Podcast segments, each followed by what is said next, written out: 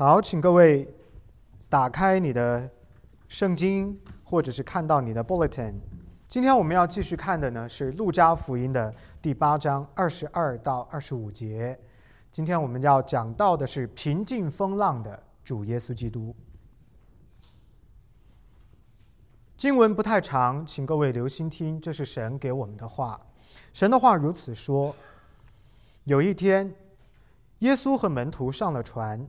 对门徒说：“我们可以渡到湖那边去。”他们就开了船。正行的时候，耶稣睡着了。湖上忽然起了风暴，船将满了水，甚是危险。门徒来叫醒了他，说：“夫子，夫子，我们丧命了。”耶稣醒了，斥责那狂风大浪，风浪就止住，平静了。耶稣对他们说。你们的信心在哪里呢？他们又惊惧又稀奇，彼此说：“这到底是谁？他吩咐风和水，连风和水也听从他了。”我们祷告，Let's pray。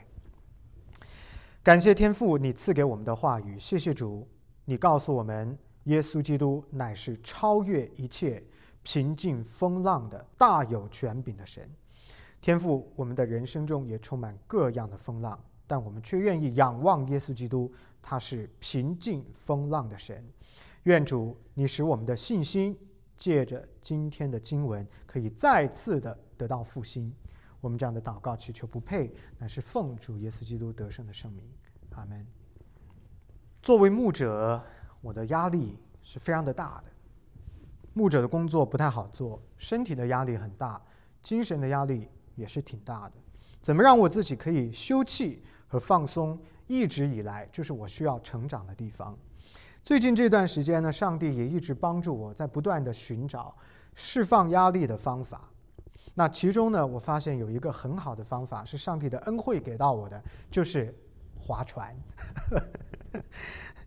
那两周前呢，我带着船去湖里感受了一下，在水上运动哈。究竟可以带给我怎样的一些休憩？我今天不会花时间去告诉你船要怎么样充气，要怎么样下水啊，我不会去讲这些细节。当然，如果你感兴趣的话呢，下次我去的时候，you can come with me，OK？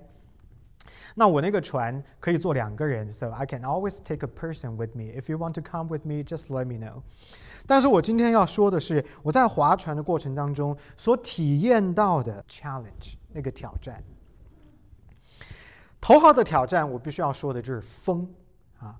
那天我去的时候，其实是风和日丽，湖面看上去是很平静的。那我站在岸边的时候，是完全没有感觉到有任何的风。但是当我一坐进船，哇，怎么那么大的风？我就感觉到说，不停的那个狂风在吹，而且呢，只要有风一吹，你那个船就没有办法直行。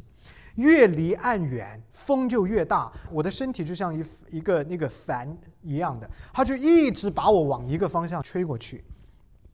因为船的自重很轻，所以风很容易就把我吹偏了。因此呢，要一直对准一个方向往前滑，不是一件容易的事情啊。这是第一个挑战，就是风。第二个挑战呢，就是浪。我们中文说“无风不起浪”，所以有风就一定有浪。那个浪呢，不停的就把你往岸边推，因为浪是往岸边打的。浪太大，还造成一个问题，其实蛮危险的，就是平衡。虽然我的那个船左右两边各有两个很大的气囊，其实是蛮稳的，但是浪一大的时候，你还是感觉船很摇晃。所以呢，我还是不停要用我的身体去控制那个平衡。因此呢，对我来说，我感受到划船哈，其实。就是对抗自然力，就是对抗风跟浪。而且你们记得，我那天去的时候是风和日丽的一天，其实是很适合水上运动的。我很难想象，如果那一天稍微有一点风浪的话，那将会是什么样子。主耶稣基督跟他的门徒当然不是为了像我一样，是为了要划船放松自己，但是他们的确在加利利的海上，在行船的时候呢。经历到了突如其来的风暴，那个情况呢是很绝望，而且是很可怕的。门徒们害怕自己性命不保，但是我们却看到主耶稣在风暴当中安然入睡。我想，如果你曾经或者你正在经历某一种人生的风暴，那么今天的这个经文就是特别要讲给你听的。我盼望主耶稣基督平静风浪的故事呢，可以鼓励你，使你知道他有权柄跟能力平静你生命的风浪。今天的经文很短，我们先来看第一句话，也就是二十二节，在哪里发生了这样的一个险情呢？就是在加利利海上。二十二节那里说，有一天，耶稣和门徒上了船，对门徒说：“我们可以渡到湖那边去。”他们就开了船。这里所讲的湖呢，就是加利利海。加利利海不是真的海，而是一个巨大的淡水湖。位于约旦河的南端，从北边的山脉所囤积的这个水，顺着约旦河不停地流入到加利利海当中，而加利利的海呢，又继续往南流下去，注入到死海里头。整个加利利海非常的大，它的南北的长度有十三英里，而它东西最宽的宽度有八英里，所以是非常巨大的一个。啊，这样的一个呃囤积湖，在它的西侧不到三十英里的地方，就是我们大家很熟悉的地中海。为了帮助我们更好的理解这段经文，我们需要进一步的了解有关加利利海的地理的知识。简单的说，加利利海呢就是一个群山环抱的这样的一个盆地，它的周围全部都是高山。而它本身的水平面是低于海平面大概二百一十三米，它周围的这个高山一圈环抱，最高的地方是高于海平面四百五十七米。在加利利海东侧的基列山有一座最高的山峰，它的海拔高达一千零六米。这是什么意思呢？也就是说，这一些山脉顶端所囤积的雪。都会融化，然后最后顺着山势而下，注入到这样的一个湖当中。这个水从哪儿来的？就是从这些山脉所囤积或者融化的雪水注入到它当中而形成的。因为这样一个特别的地形，湖面上呢就经常突然的。刮起狂风，因为它四周的山脉有这个冷空气顺势而下，就形成了一个像风筒一样的这样的一个呃地理结构。那空气呢，在这些山脉当中加速加压，一旦跨过了这个山脉，就释放在整个加利利的湖面上。所以加利利湖面上经常是突然的刮起大风，没有任何的预兆。那风一大，水浪就大。这个大浪就非常的容易形成。最近一次有报道的加利利湖上边因为风浪突然袭击而使人丧命呢，是发生在二零一七年，也就是两年前。二零一七年的四月十一号，有八十位游客在加利利海的这个水面上边在享受水上运动，突然一下狂风刮起来。就把他们卷到了这个湖心，这八十人当中的三个到现在都没有找到。由于加利利海常常这样子，没有任何预兆的突然刮起大风大浪，所以已经有很多的人葬身在加利利湖的这个水底。那主耶稣跟他的门徒，他们本身呢是在加百农做他们的宣教施工。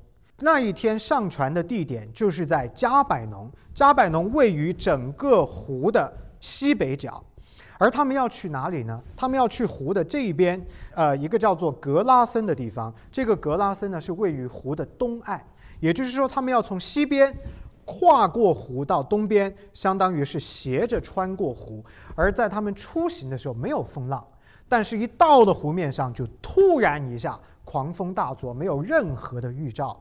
这就是这一段经文的背景。那大家现在明白了，这个突如其来的风浪是怎么来的？这是由于加利利湖的地势所决定的。星期五我们的 Bible Study，我要问你们的其中一道问题就是：了解圣经的地理知识，对解释圣经有什么帮助？请大家下来要思考这个问题。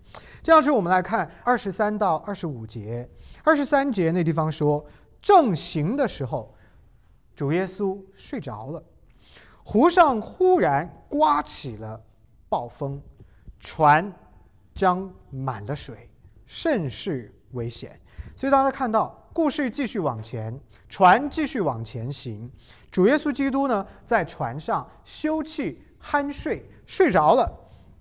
当风暴来的时候，主耶稣基督仍然是呼呼大睡。那这个风暴有多厉害呢？这句话里边告诉我们，水快要把船装满了。你们可以脑补一下哈。可以想象一下，这个浪大到一个程度，浪往船里头灌水，整个船都要快要被装满，要沉下去了。在这里，我们有两个很有趣的问题要问、要思考。第一个问题就是：为什么主耶稣会在船上睡着了？第二个问题要问是：为什么主耶稣会在风暴来临的时候还睡得着？好，先来看第一个问题。主耶稣为什么会在船上睡着了呢？这里边的可能性很多，但是我们结合上文下理的记载，我们可以知道主耶稣基基督的服侍是非常忙碌的。我们可以说，根据上文下理，他睡着的主要的原因，其实就是因为他太累了。如果我们回顾前面几章所记载的内容，我们会读到主耶稣基督一直不断的服侍。他不断的教导天国的信息，医治有病的人，然后在不同的村庄城镇游走，然后呢，在安息日服侍不同的犹太人会堂，还要服侍那些跟随他的大量的跟随者。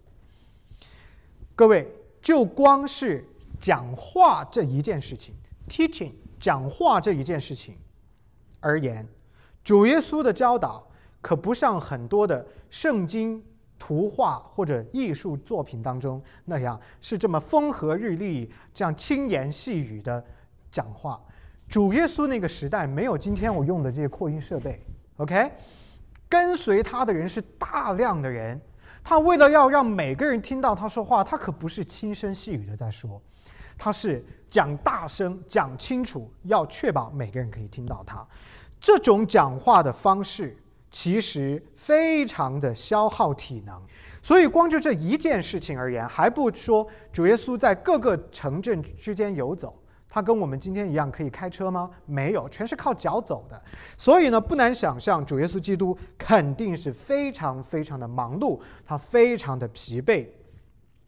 因此呢，在船上的时候呢，他就睡着了。主耶稣基督身体的疲惫，哈，要提醒我们。在座的各位，一件事情，他跟你我一样，身体会出现困倦，他有休息的需要。这表明耶稣基督跟你我一样，是一个完全的人。我们会疲倦，他跟我们一样也会疲倦，所以他是完全的人。但跟我们唯一不同的地方是，他没有犯罪，但我们却是有罪的。各位弟兄姊妹。就我个人而言，我也是牧师，当然我的工作量是不能够跟主耶稣基督相提并论的。但即便是如此，我也是持续的、强烈的感受到服饰当中那种身体的疲倦，以及精神和情绪上面的压力。如果我做的这些事儿都给我这么大的压力了，那么主耶稣基督的疲惫该是多么的大，多么多么的累。他真的是一直踩在那一个耗尽自己体能的边缘、压力的边缘，一直在坚持的服侍众人。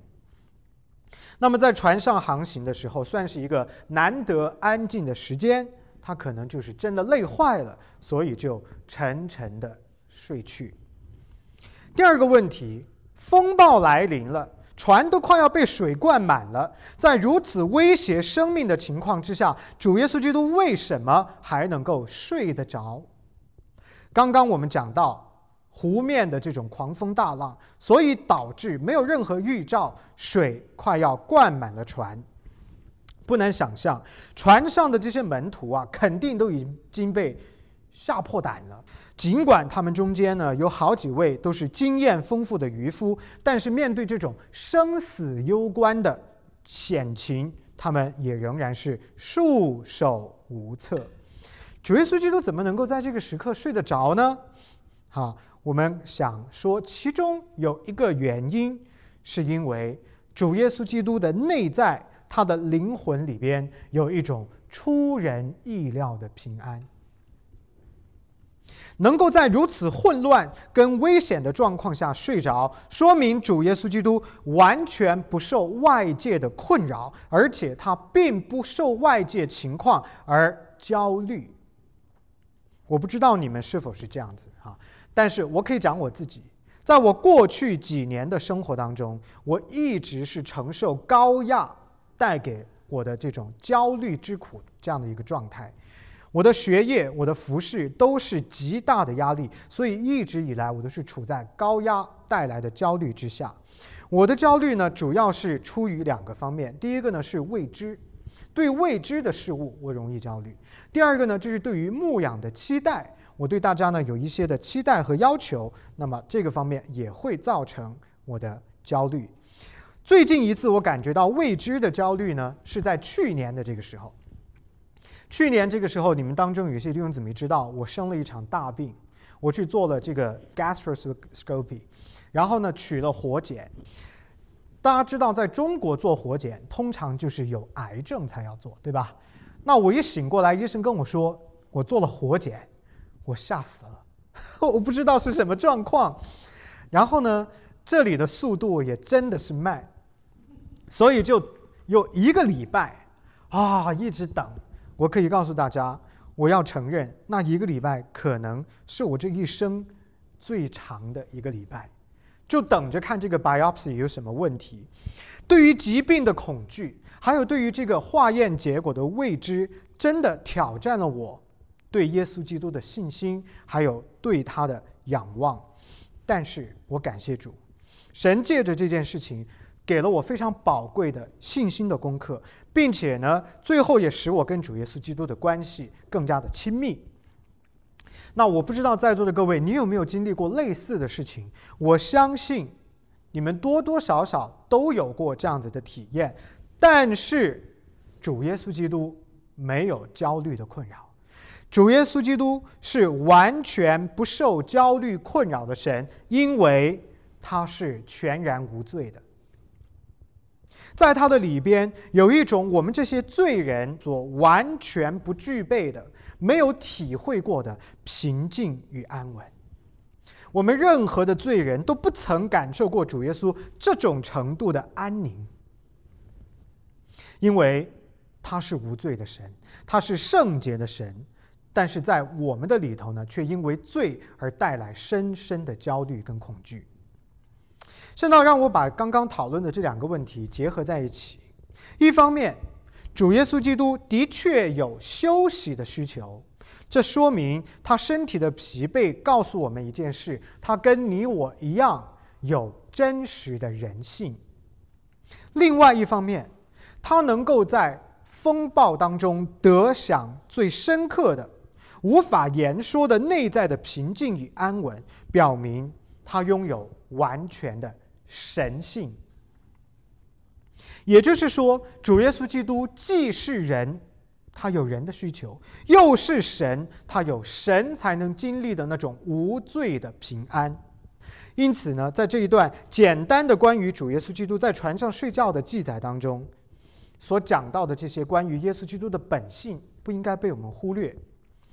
作者路加，因为这是路加福音啊。路加呢是有意识的要向我们来暗示耶稣基督的本性，他是完全的人，也是完全的神。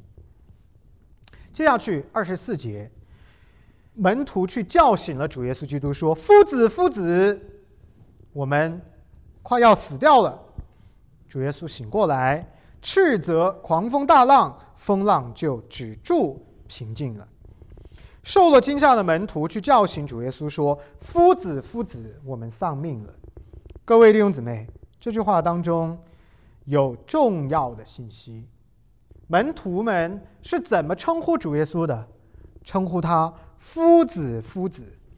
为什么门徒不称呼主耶稣“主，主”，而称呼他“夫子，夫子”？你们想过这个问题吗？“夫子”这个词在希腊文当中所用到的这个词，跟“主”这个词在希腊文当中所用到的是截然不同的、完全不同的两个词。在希腊文当中，“夫子”这个词指的是任何有权柄的监督者或者是管理者。举个例子。在旧约当中记载，以色列人在埃及为奴的时候，法老呢设置了监督，重重的欺压他们。再比如说，所罗门王在建圣殿的时候，他安排了三千六百名的监督，这三千六百名监管七万人完成建圣殿这么大的一个庞大的工程。这三千六百人管理他们的人，就叫用的是夫子的这个词。因此呢，我们看到“夫子”这个词，“master” 这个词，在圣经当中往往是用在那一些有政治特权或者是政治权柄的人身上。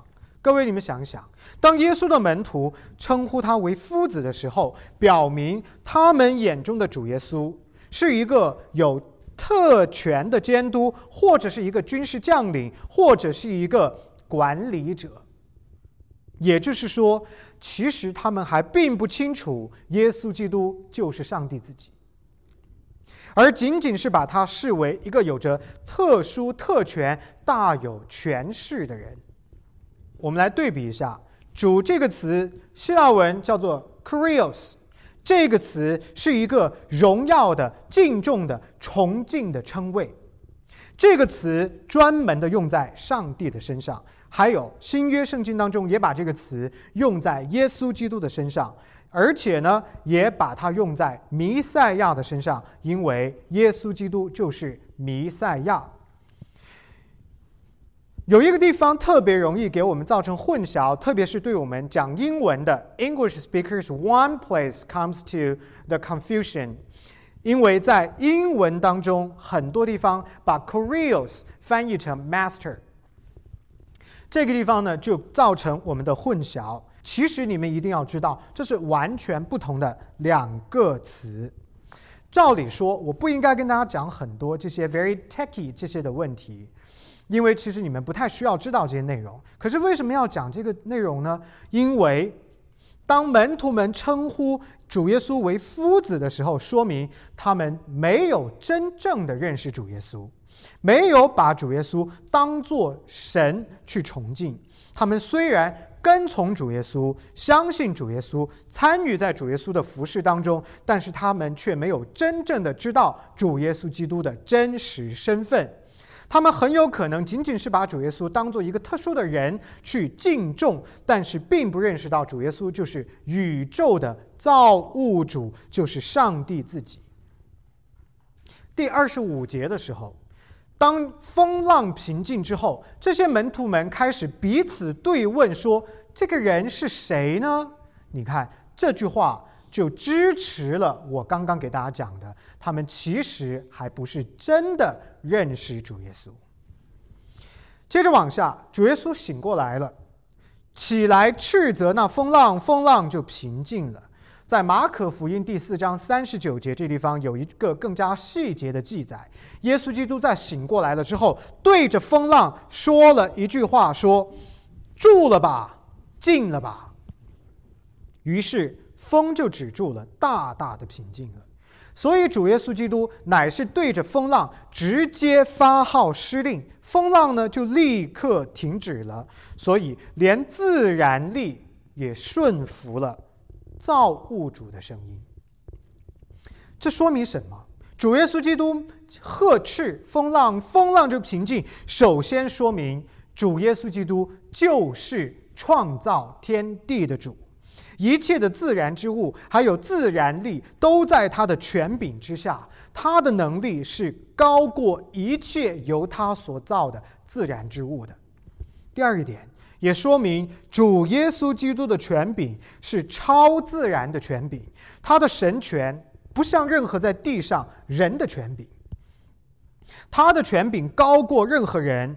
因此呢，门徒们如果仅仅是把他当做一个特殊的人去对待和崇敬，是明显错误的，因为他是有超自然权柄的神。第三一点，他对风浪的呵斥，说明主耶稣基督就是上帝自己。耶稣基督就是上帝自己，一切都是为他而造，因他而造，由他而造的。作为三位一体的神的第二个位格，主耶稣基督就是上帝自己，他不是另一位上帝，而是独一的真神耶和华在第二个位格的显现。所以，请大家要记住，耶稣基督就是上帝自己。风浪平静了，风暴结束了，生命的威胁也解除了。那么，各位，我想请问你。你是否也正处在任何生命的风暴之中而惶惶不安呢？你是否正在逆水下沉，感觉到生活快要使你窒息而看不到盼望呢？你是否相信主耶稣基督有能力平静风浪，也可以平息你生命中的风暴呢？各位弟兄姊妹，如果你的回答是是的。那么，请允许我借着这段经文提醒你三件事情。第一件事，你有没有看到风暴来临的时候，主耶稣基督乃是跟你在同一条船上？主耶稣基督从来没有从你的恐惧当中离开，也没有袖手旁观。他跟你是在同一条船上，他跟你一同经历生命的风暴，所以主耶稣基督完全的知道你的疼痛。第二点，我要提醒你，主耶稣基督是你随时的帮助。在困苦当中，你可以随时的向他呼求，祈求他的帮助，祈求他带领你、拯救你、保护你，就像门徒一样，把主耶稣叫醒。第三一点，主耶稣基督有权柄平息你生命的风浪，只有他有权柄。照管你的一切，掌管你的一切，并使用你生命所经历的一切事来成就他美善的目的。各位弟兄姊妹，请你要坚定的相信，主耶稣基督不会坐视不管，他不会放弃你，他不仅仅将自己的生命赐给了你，而且他也在一切的生命处境当中陪伴着你。他曾经是，他现在是。他将来也是你永远的拯救，直到他再来的日子。主耶稣既然是在跟你同一条船上的，那么他对你要得蒙祝福，要过一个丰盛的人生，有什么要求呢？就一个字：信。在二十五节这个地方，耶稣问他的门徒。是关于他们的信心。耶稣问门徒说：“你们的信心在哪里呢？”就仿佛是在说：“难道你们不知道谁跟你是坐在同一艘船上？生命的主与你同在，你为何要为自己的生命所焦虑和担忧呢？”我想，恐惧、焦虑都是真实的人的感受。比如说。我们对自然力充满了恐惧，特别是那些具有破坏性的自然力，像飓风啦、龙卷风啦、火山喷发啦等等等等。同时，我们也对衰老、对疾病、对死亡充满了恐惧。我们还对自然性的灾害，比如说像地震啦、各种意外啦等等，充满了恐惧。我们甚至对其他的人充满恐惧。各位弟兄姊妹，对于你所正在经历的某种特定的恐惧，我可能不是完全的知道，但是我非常确定一点：你或者你的亲人，曾经、现在，要么就是将来，是势必要经历到这些恐惧的。主耶稣基督要你相信他，因为只有他是超越这一切恐惧、享有至高权柄的神。是的，自然力的破坏、衰老跟死亡的确令人是害怕的。自然的灾害也绝对不仅仅是好莱坞电影当中的桥段。今天多少号？各位，五月多少号？十二号，是不是？十一年前的今天发生了什么？汶川的大地震。所以我们看到，自然的灾害是有真实的破坏力的，的确是威胁人的生命的。但是，无论什么，都没有上帝的力量更大。我们要相信主耶稣，相信他对你的承诺，相信他的爱与他良善的本性，相信他无可比拟、超越一切的权柄。各位弟兄姊妹，这样的一位神跟你在同一条船上，他陪伴着你经历狂风暴雨，只有他有平息你生命风浪的权柄。最后。主耶稣基督平静了风浪，但是我们却看到，原本受了惊吓的门徒，并没有因为风浪的平静而安稳下来，他们反倒是更加的惊恐了。为什么？二十五节这里说，他们又惊惧又稀奇，彼此说：“这到底是谁呢？连风和水。”也听从他了。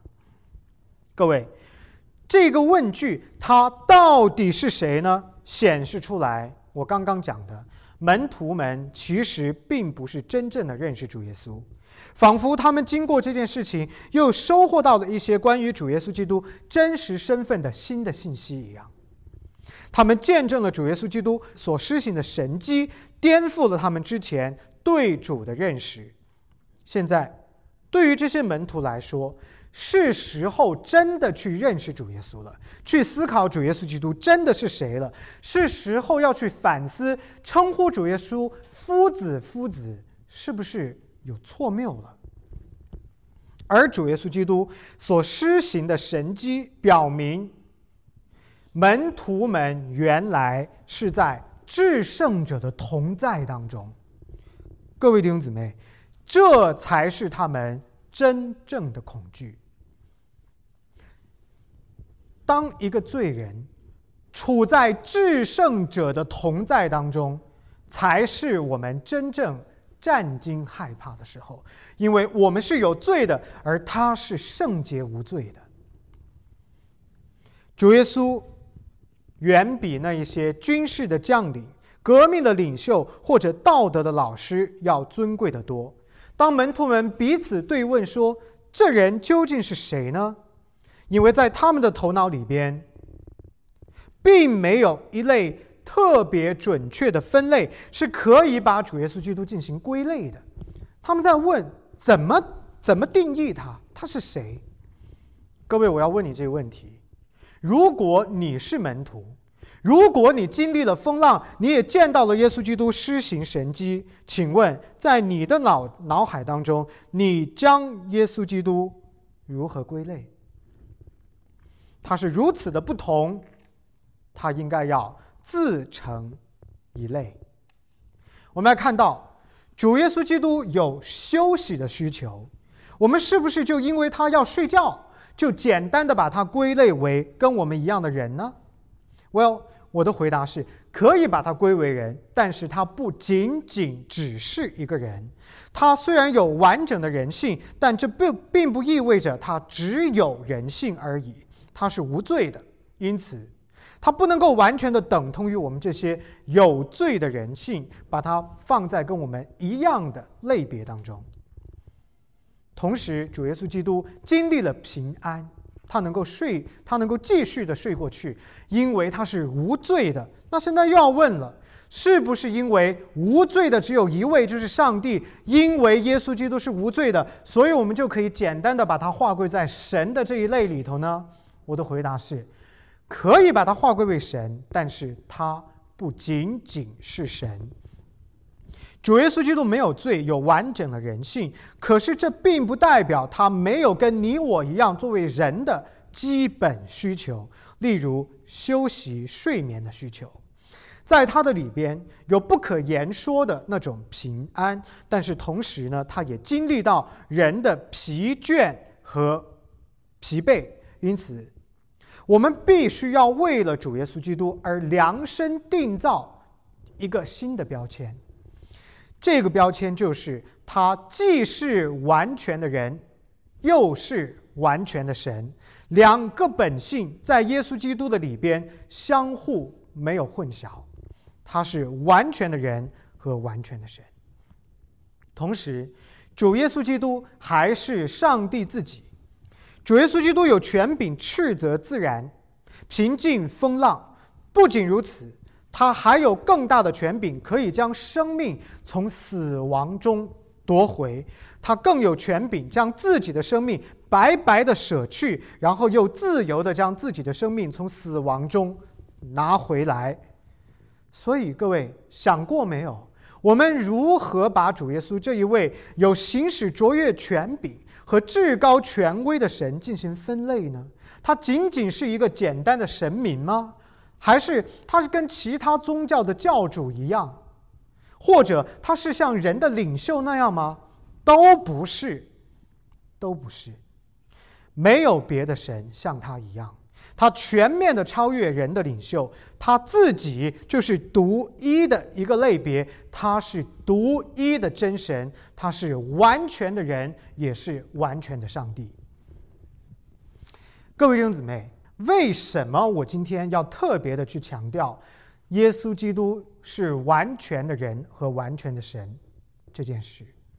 请大家要记得，如果主耶稣基督不是完全的人，我们没有得救的盼望，因为他不能在上帝的面前代表我们。如果耶稣基督不是完全的神，我们也不能得拯救，因为只有完全的神才拥有使我们赦罪的完美的公义。所以，主耶稣基督必须要站在人与神的中间，完美的代表着神。也要完全的代表着人，这才是我们这些罪人可以得救的盼望。各位弟兄姊妹，唯有主耶稣基督是活着的话语，他就是以马内利，就是神与我们同在，他是神不可见的神，在可见的肉身的显现，他是唯一的神，除他之外别无他神。他是赐你生命盼望的神，在他的里边可以得着生命的丰盛，可以得着一个有意义的一个荣耀神的生命。那现在我要问各位的是这个问题：你是如何回应主耶稣基督做你生命的救主的？究竟谁才值得你一生？去追随。其次，我们也透过这段经文看到，耶稣基督是人，但是却不仅仅只是人。刚刚我已经说了，他必须要代表着人才能够拯救我们，也要必须代表着上帝才能够将上帝圣洁的公义分享给我们。请各位一定要记得，罪人得救的方法只有一个，就是上帝要主动的将自己的完美的公义分享给我们。除此之外，别无拯救。没有任何一个人可以靠另外一个人得救，只有靠我们的救主耶稣基督。因此，他既是完全的人，又是完全的神，是我们这些人得救的基础。请大家。要紧紧的抓住这一点。那么现在我要问你的问题就是：你真的认识主耶稣吗？你真的知道他是完全的人和完全的神吗？如果不按照圣经来认识主耶稣基督，会对你的生命造成什么影响呢？请大家要思考这个问题。最后，当你在经历生命风暴的时候，主耶稣基督与你同在。他不是翘脚做王的神，他不是坐在一边冷眼旁观看你受苦，他是与你同在一条船上的耶稣基督。他知道你的恐惧，他明白你的挑战，他完全担当你的疼痛。他在你的恐惧当中与你同在，并不意味着他会拿走你的恐惧，但却意味着他有权柄决定如何使用你所正在经历的，为了使你得到一个丰盛、一个有荣耀上帝的价值的生命。那么，我要问你的问题是：你对主耶稣基督真的有信心吗？你真的相信他担当了你一切的困苦，担当了你一切的责罚和罪孽吗？你真的相信他有权柄平息你生命的风浪，要赐给你一个更加美好、更加丰盛和更加平安的生命吗？各位弟兄姊妹，愿在座的各位可以如此深信，并且跟随这一位平静。你生命风浪的主耶稣，我们一起祷告。在大巴天父，我们感谢主你的话语，谢谢你告诉我们，主耶稣基督是完全的神，完全的人。他既有人的需求，也有神完全公义的平安。只有这样的一位神，可以代表着我们，使我们的生命得救。愿主，你使我们按照圣经认识主耶稣，把我们的信心和我们的生命都完全扎根、交托在这一位神的手中，因为他不是那一位冷眼旁观、翘脚做王的神，而是跟我们同在一艘船上，完全担当了我们的罪孽的神。天父，当主耶稣问门徒：“你们的信心在哪里？”这也是对我们的。提问：我们的信心在哪里？愿圣灵借着今天的经文拷问我们在座众人的心，拷问我们的信心。愿我们众人以信心跟从这一位使我们生命的风浪得以平静的主。我们的祷告祈求不配，乃是奉主耶稣基督得胜的名。阿门。